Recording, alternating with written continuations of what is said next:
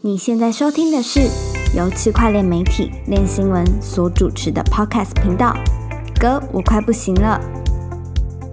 Hello，大家好，我是练新闻的 Jeff。我是韦德，那么今天呢，因为老韭菜他事务繁忙，所以我们邀请到了我们前中华民国黑鹰直升机维修室，以及比特币万元开仓永不平仓的长期持有者俊哥。长官好。自我介绍一下，自我介绍一下。大家好，我是上一集开多比特币的 Jim。不，不是上一集，你已经好几集之前你就开始开多了。对啊，你不好意思五不是五月就开始开多了吗？没有，下次请客的时候，平常的时候记得请客。我已经请两次了。那么今天同样有三个话题，第一个呢就是《权力游戏》那个艾莉亚的饰演艾莉亚的女演员 Maisie Williams，她发起了一个跟比特币有关的投票活动。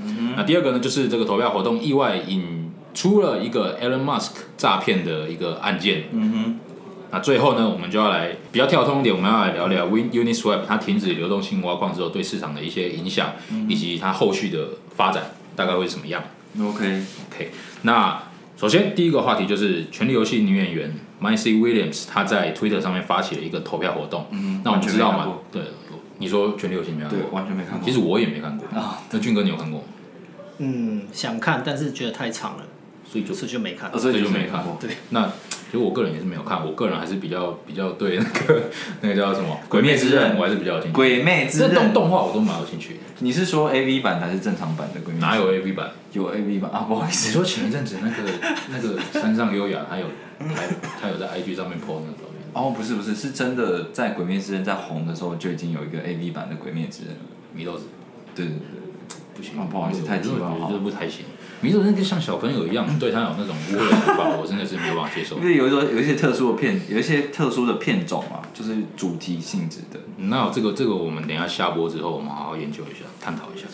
好，毕竟呃，回归主题，OK，比特币最近一直在喷嘛，嗯那你不管是一些前前什么对冲基金的一些基金经理人，对对对。或者是一些甚至是这个花旗银行老总，嗯，还有什么墨西哥什么第三第三大富翁，对啊，然后就都开始在关注比特币这东西了。嗯。那蛮特别，的就是《权力游戏》的女演员 Maisie Williams，她也就在 Twitter 上面发起了投票嘛。对，她就问大家说：“哎、大家觉得我是不是应该要要买买一下比特币？要要不要买比特币？嗯。就 yes 跟 no 嘛。对，那最后到 大概昨天我看的投票结果，就是隔了一天的投票结果，嗯。就是投 no 的大概是占了五十三趴，嗯也就是说大部分人都是劝他说：“都说哎、你不要啊不要不要买比特币。”对，对啊，但是我觉得最有趣的就是 m a c y 他最后的决定是，他还是坚持他自己的想法，就是哎、对他还是买进的。对他对他就在后面他就发了一个推文嘛，他就说哎、谢谢大家的建议，嗯那我还是买了一点。嗯哼然后我觉得蛮有趣的啦，就是有些人就说哎、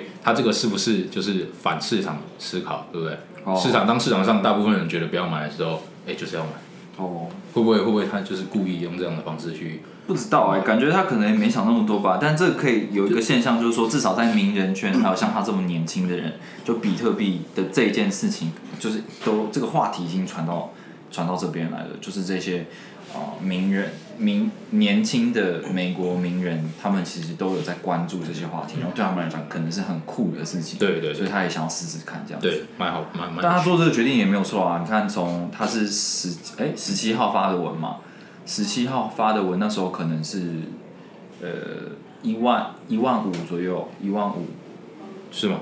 有那么低吗？我不知道好像，一万六，一万六千多吧，一万六千多，然后应该一万六千多吧。最高也有到一万八，所以总归他还是赚了、啊。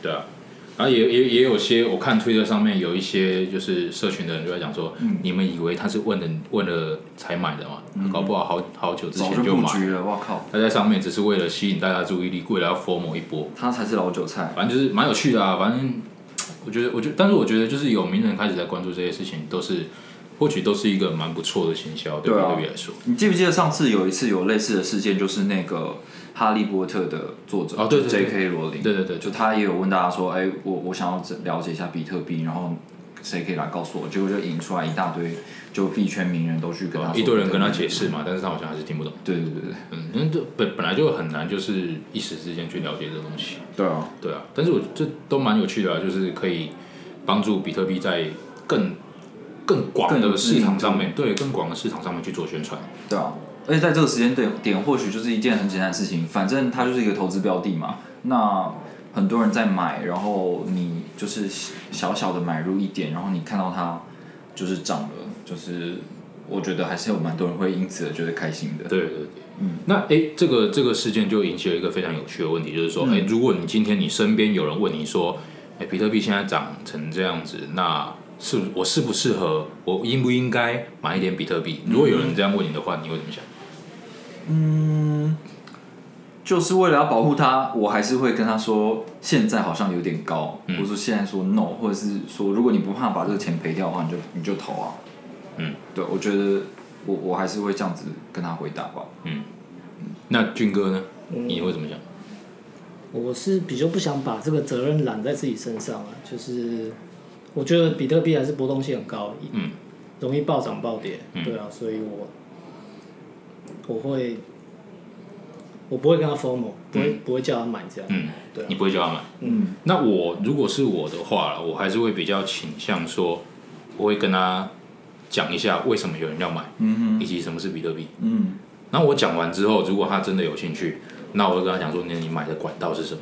嗯你要透过什么样的管道去买？嗯因为我不希望就是说，哎，我如果今天都不跟他讲说啊，不要买，不要买，太危险。嗯但是他看到比特币一直涨，我相信他一定会被 FOMO 情绪影响到，反而走歪，嗯，对不对？就是市场就是这样嘛，总是会有人走一些旁门左道嘛。对，那你会怕他走歪嘛？所以我就会就我比较倾向于说，先去做一点市场教育啊，嗯就跟他讲说，哎、为什么为什么这些名人或者说有钱人，嗯或者是在金融界打滚过的人，他们会愿意去买比特币的东西？对。对对对。现在你听到的，就是其实我们也写的蛮多的，就大家可能这些所谓华尔街的传统投资人，他们的理由都是说，哦，因为现在美元通膨的关系，所以之后可能会让这个美元的购买力下降啊，然后资产缩水啊这些事情，然后所以他们想要用比特币来做一个的呃美元对冲的对冲对冲通货膨胀的一个价值储存工具。对啊对啊大部分大部分的人的说法都是这样。嗯嗯嗯对对对。好，接下来我们跳到下一个话题啊，就是嗯《权力游戏》这件这个这个这个投票的推文，对。也意外引起了一件事情，就是说 Elon Musk 他其实也有在下面留言，当然留了什么那个不重要，哦。那就是就是讲干话，讲个干话。他最爱讲干话。没但是他错讲了干话之后，下面又有一个账号，一样是 Elon Musk，嗯。但是就是跟大家讲说，哎、我现在有一个什么升空的庆祝活动，没错。然后大家打比特币或以太币给我，我就发多少回去给你，没错。就是这样子的的一则推文。对那那这则推文，我我我相信大家很常在不管是 Facebook 还是什么地方都有看到这种东西，就是说呃你打个零点一颗比特币，我还你一颗嗯比特币这种这种这种的扯到不行的对这种文章哦。那为了你跟我们讲一下，就是你当初看到这个推文，然后你后续去追到就是他的那个网站的时候，嗯你发现了哪些东西？这其其这其实蛮有趣的，就是呃，因为这个特斯拉的创办人、执行长这个 Elon Musk，他是非常有名的人，然后在推特上也非常的活跃。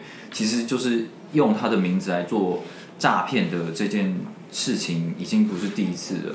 那这次的状况呢，是就是他回了这个。呃，女呃，《权力游戏》的女演员的推文，然后就是回了个废文，然后下面呢又出现了一个跟他照片一模一样，而且名称一模一样的对，而且还有那个名人的勾勾，对，因为推特，如果你是一个嗯、有有影响力啊，你的粉丝人数够多，然后是一个被官方验证过的账号的话，它你的你的名称旁边都会有个蓝色的勾勾，这样表示你是真人的那个名人这样子。然后那个 Elon Musk 的账号，它还是有蓝勾勾的。所以就特别让人家取信这样子。可是如果你仔细看呢，因为他他的这个账号下面都会有一个小老鼠那个 at，然后会有一个他账号名称。嗯，那那个账号名称就不是真正的 Elon 就 Musk 是的不一样嘛，跟真正 Elon Musk 的账号不一样。对，所以他就利用这样子以假乱真的方式去骗大家进入那个网站。那我们有调查说，进入这个网站也蛮有趣的，就点进去之后呢，它是一个呃，就是大现在很流行的，就是发布一些网志的网站叫做 Medium，然后这个 Medium 它就做了一个假的 Medium 的网页，看起来一模一样，嗯。然后那个 Medium 的账号主还是 Elon Musk，然后你当你点那个 Elon Musk 的时候会会连接到正牌的 Elon Musk 的 Twitter Twitter 账号对，然后你点那个 Medium 的那个 logo 的时候，会回到真正的 Medium，而且你甚至还可以登录，这样，所以他就做的，跟真的一样。对对对对然后它。下面还有那个名人的回应。对，它下面还有名人的回应，然后它还，而且它还有开放说一个回，你也可以去下面回复说这则贴文怎么样。可是你仔细去按，如果你真的要回复这个网址的话，那个是点不进去，那只是一张图而已。哦，对，所以这这个这个网页就很假，然后而且你如果真的去点那个登录画面，你输入你的个人资料的话，它又是一个钓鱼的网站。如果你因为这样子被入侵你的账号的话，其实可能损失会更大。那那这个人这个人用就是这样大费周章，他有骗到钱吗？嗯，就是根据我们我们写这个报道的时候有去调查，那时候去查他给出的这个地址的时候，呃，已经有多少啊？零点九，好像有零点九五九八个比特币，然后以太币的话有十六点五颗。哦，那不少啊。对，还是还是有一些钱，可能是他自己放的，或者是东西是被打进去。总之，这个诈骗账号里面是有钱的。嗯嗯然后这个这这件事情呢，其实有另外一个媒体叫做，就是很有名的科技媒体叫做 Mashable，他也很早就有说，就是那个假的马马斯克这个账号，他透来诈骗加密货币这样。嗯。那我们后来还有追回去说，这个假的账号到底是谁？他就是他是确实真实存在的一个人，但是他的账号就是被盗了。哦，那所以他那个账号才会有蓝勾勾，对对对，因为那个就是做坏事的那个人用的是真正的一个有人在经营的账号，对对。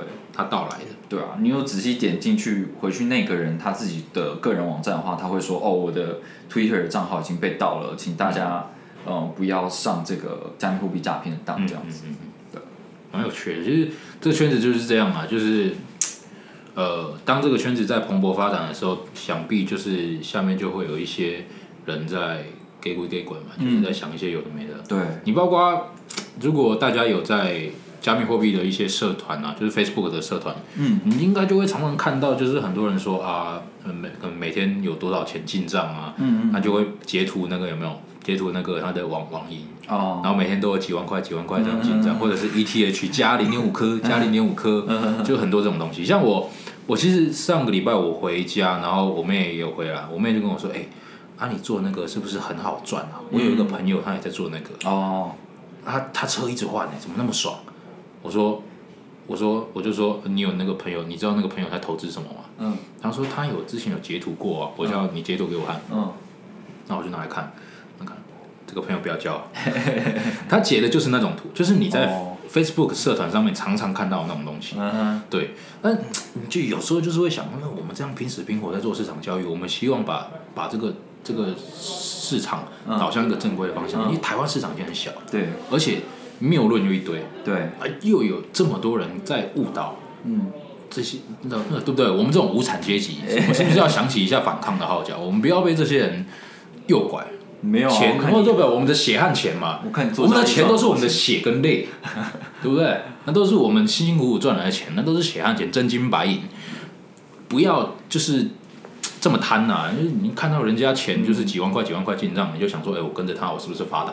对啊对啊，对啊，但哦但是这种就是就是很传销跟资金盘嘛，传销跟资金盘现在结合这种虚拟货币之后，它可能又有不一样新的玩法，然后就很容易会去影响到就是虚拟货币的的名声，就大家会觉得说哦这些都是都是诈骗，而且最容易接触到一般民众的就是这些传销跟资金盘。对啊，这这呃，就是这个东西，大家可以去想的一个点，就是说，为什么他要在网络上拉人？嗯你就很明白的想，为什么他要拉人？嗯，原因很简单，就是他拉了人，他才能赚钱。对啊对啊，他拉了你，他把你的钱拿走，嗯他就可以赚你的钱。对啊，那接下来他要你怎么做？你也去拉人，嗯你再去拉人，你就可以赚钱。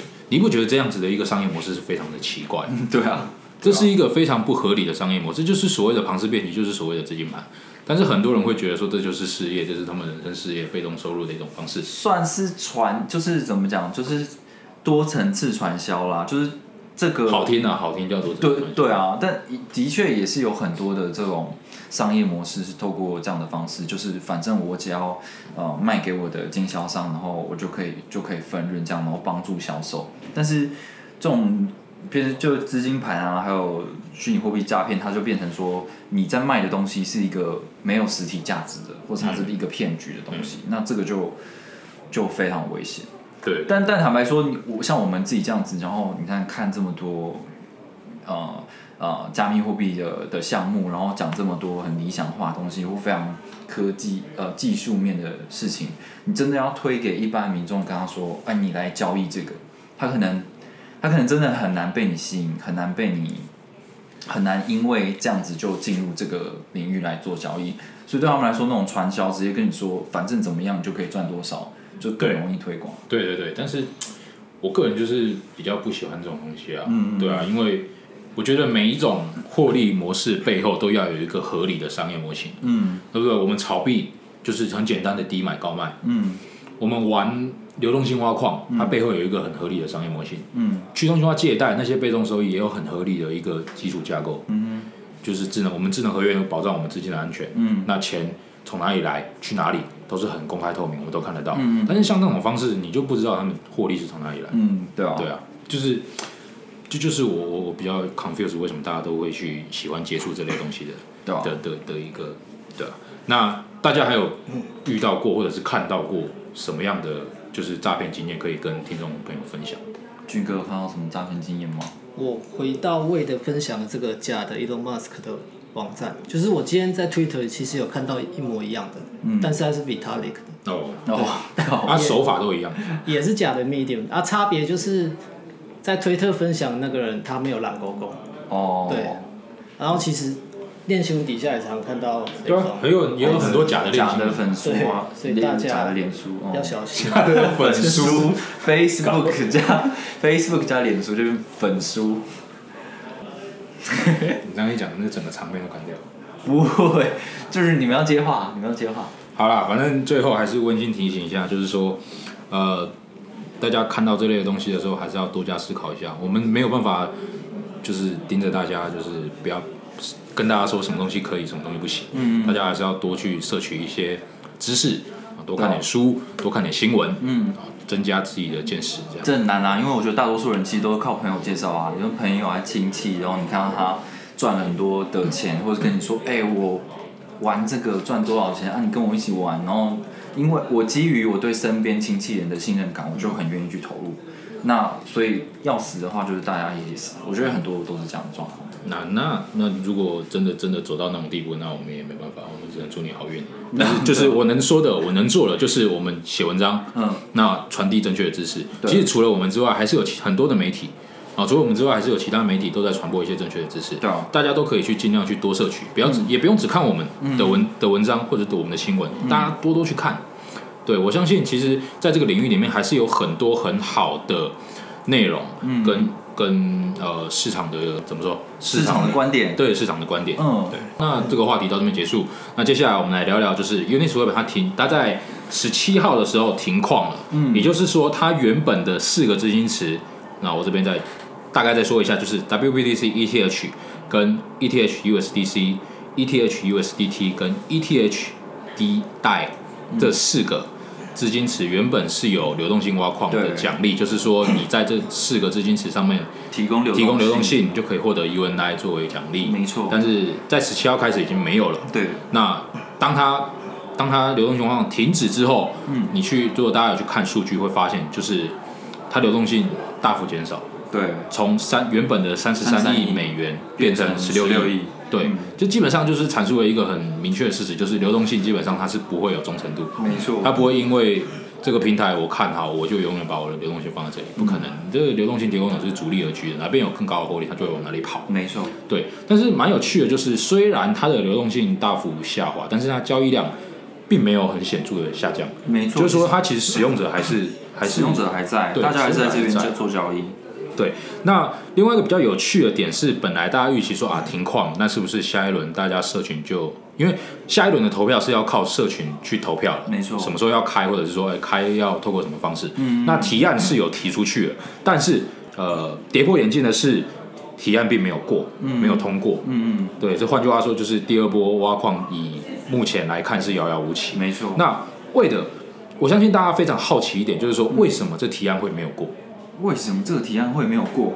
我觉嗯，就是这个东西其实是跟俊有一直在讨论，然后俊也有写相关的报道来来做一些研究啊。然后，嗯、我觉得多数人，呃，会愿意参加这个 Uniswap 的治理的投票的，其实他们都是真的是蛮蛮关心这个平台，然后不是只是为了要炒币的，所以他们的观点都比较偏向说，他们觉得流动性挖矿其实是会让流动性的提供者的获利减少，因为太多人来凑热闹了，然后你的交现在去中心化交易可能最最高最高就最热络的时候，差不多就是这样。嗯，那当所有的流动性都挤进来，这些流动性池，那就会很多的资金是其实它是闲置资金，然后他们也会去分这个交易的手续费。嗯，呃，俊哥那时候要不要跟我们分享一下你那时候写这个报道的时候的一些观察？嗯，就像魏的讲的那个 Uniswap 上面留下来的社群，会参与治理的社群，其实都蛮忠诚的。然后到现在新的挖矿提案已经确定不会过了，所以最快十二月四号的第二波流动性挖矿已经确定延期。然后我们也没有看到更新、更新、更进一步的提案，因为其实社群它并没有很急着要继续挖矿，他们反而想看一下，在没有挖矿奖励的情况下，这个这个平台会发生什么事情对啊，对就不管你们他们想要趁这个时候好好观察一下。对啊，啊那那他们那时候的反对的票数大概是多少？哦，就大概几成啊？原本十七号看还有六十六十六趴同意，哦，就隔天只剩下十趴同意，哦然后八十八趴不同意。OK，对，所以到最后是几乎是近九成的人都都不同意这个提案。嗯，嗯，我觉得还蛮还算蛮合理啊，就是以刚刚那个论点，就是呃太多人进来分那个交易手续费的收益，嗯。所以导致说虽然有挖矿奖励，嗯。但是这个手续费分润变成说会大幅减少，对。因为分母变太大。了。对，但是我觉得这某方面来看的话嘛，也是因为现在的市场行情好，就是价格代币价格波动大，对所以大家在交易奖励、交易费收入方面会有比较大的影响。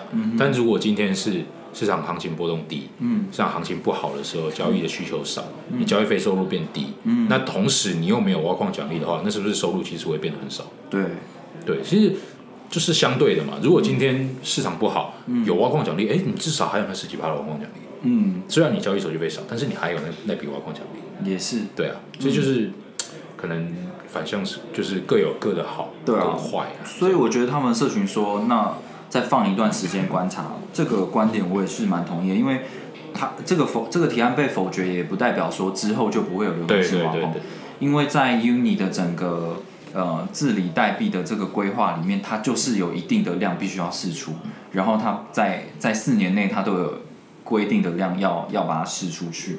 那所以不管怎么样，就算你今天不做流动性挖矿，那你这些代币根据你的规则，你还是得要释出去，只是看用什他一定要在期限内释出去吗？还是他其实可以选择提案销毁？他是不是可以其实可以选择提案把币销毁？这个我就不知道。照理讲说，如果你是去中心化治理的话，我感觉应该还是可以透都可以过提案销毁这件事情对。，应该还是有销毁的可能。对啊，好，那呃，Uniswap 它停矿了，我们也看到就是有一部分的流动性是流入 Sushi Swap，对，而且 Sushi Swap 它其实还是有矿可以挖的。没错，那呃这部分就会，我相信有一些参与者他就有一些问题说，哎、那 Sushi Swap 跟 Uniswap 我应该留在哪里？嗯，我应该留在 Uniswap 还是说 Sushi Swap 它现在利润比较高，我应该去 Sushi Swap？、那为了你在方你在这方面你有做过一些研究，嗯那你跟我们听众朋友讲一下。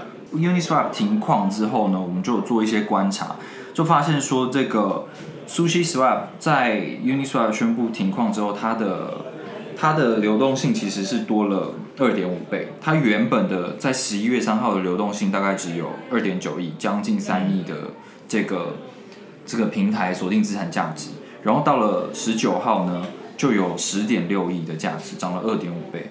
然后反倒是 Uniswap 它整个缩水，原本是三三点六亿，然后现在变成呃十六十六亿这样子。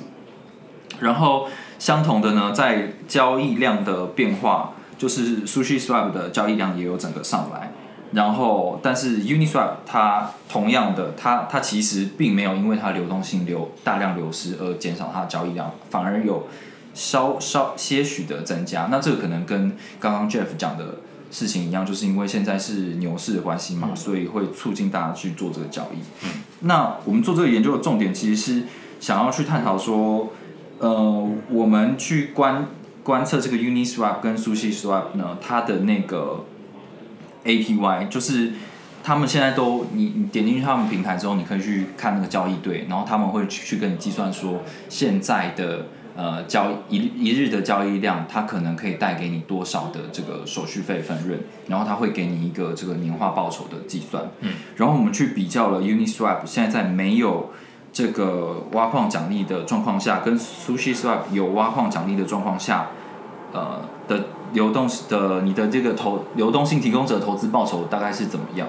那我们发现说，Uniswap 它其实还是有，呃，还是可以赢过 Sushi Swap，、就是它在 ETH 对 USDT 的这个流动性值，还有 USDC 对 ETH 的流动性值，它的年化报酬都是赢过 Sushi Swap 的。嗯嗯，所以我觉得这个蛮有趣，就是或许有可能 Uniswap 以它的这个量体的话，或许它其实是可以不需要继续做流动性挖矿，它也可以活得下去。嗯，对。好，所以说呃，Uniswap 上面的流动性提供者，如果你有在之前有在挖矿的话，或许你也不需要急着转到其他的平台，嗯，就是你继续待在 Uniswap 未必会少赚，或者说呃收益会大幅降低。嗯其实社群也有别的说法，就是他们觉得这四个资金池已经流动性已经太饱和了，嗯所以他们就希望以 Uni 为主的 Pro Two 去、好去启动流动性挖矿这样。哦，另外一个说哦，你是指另外一方是希望说可以启动波图。对，嗯那如果真的有启动波多的话，我相信对 Uni 的代币价格或许也有一定程度的的拉升呢，对，会会有一定程度的帮助。虽然它最近也有稍微缓跌，那也有在上涨，对对对对对对，出息也有在上涨，出去有在上涨。对。那这部分大家就可以再持续关注啦。嗯那这一期的 Podcast 就到这边，谢谢大家。谢谢你。谢谢大家。你想要关注区块链产业，但没有时间看文章吗？